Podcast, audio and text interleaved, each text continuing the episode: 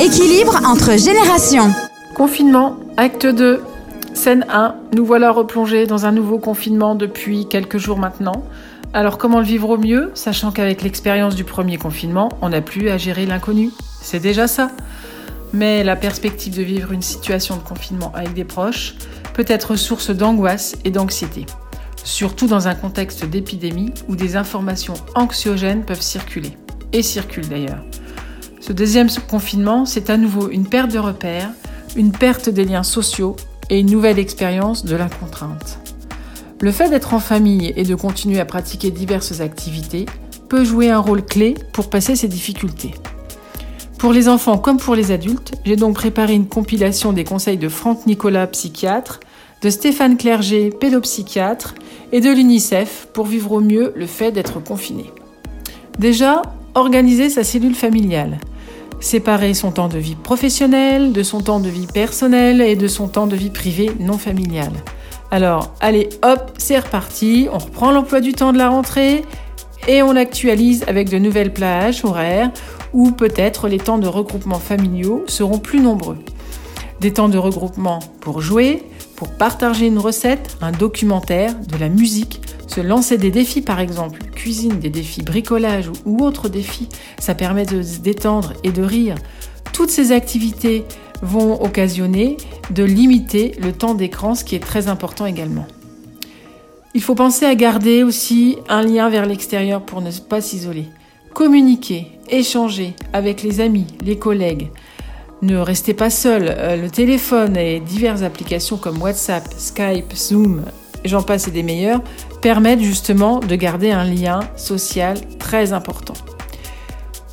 Il faut également penser à s'aérer tous les jours utiliser son temps de sortie pour marcher, courir. On a le droit à une heure, eh ben prenons-la. C'est important pour la santé physique et morale. Un peu d'air frais, une bonne respiration permettent d'évacuer le stress. Les hormones produites par le corps humain après une activité physique contribuent à se sentir plus heureux. C'est aussi possible de pratiquer une activité physique chez soi. De nombreuses applications proposent des modules d'exercice sans matériel. Enfin, écouter de la musique. La musique adoucit les mœurs et c'est bon pour le moral. Se faire une playlist qui invite au soleil, au mouvement, à la lumière, bref, qui nous fait bouger, va permettre de mettre des couleurs dans notre vie, c'est sûr. Se fixer maintenant un ou plusieurs objectifs pour faire du confinement une période constructive. Reprendre une activité que l'on a dû laisser tomber ou en démarrer une qui nous fait envie depuis longtemps, comme le dessin, le tricot, la musique, les arts, la cuisine, le yoga, la méditation, le jardinage, le bricolage, la couture, j'en passe et des meilleurs. Vous débutez? Pas de souci. Vous pouvez vous lancer dans l'apprentissage de la guitare, par exemple. Il existe beaucoup de cours en ligne. Le recours à des jeux aussi peut être une excellente façon de faire retomber la pression et de renforcer nos liens familiaux. Par contre, attention, l'intimité de tous sera respectée, des plus jeunes enfants en passant par les ados et adultes. Chacun a besoin d'une période de calme qui permet ensuite de mieux repartir. Enfin, il a été constaté une hausse significative du cyberharcèlement pendant le premier confinement. Alors, méfiance et surtout action. Voilà quelques conseils en cas de harcèlement. Déjà, ne pas répondre. Verrouiller l'ensemble des comptes sociaux, faire des captures d'écran des propos tenus. On peut même faire appel à un huissier. Appelez les numéros verts 3020 ou 0800 200 000 pour parler ou demander le l'aide.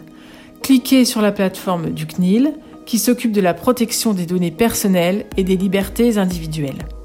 Enfin, on peut toujours porter plainte auprès de la gendarmerie. Je vous rappelle, le harcèlement est un délit. C'est aussi très important de garder le moral.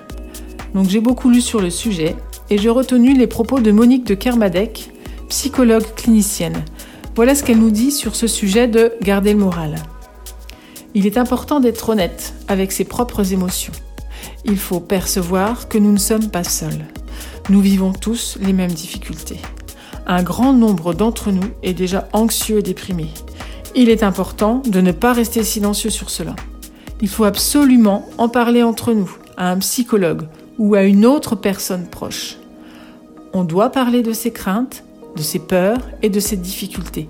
Cela va être une manière très importante de se préparer mentalement.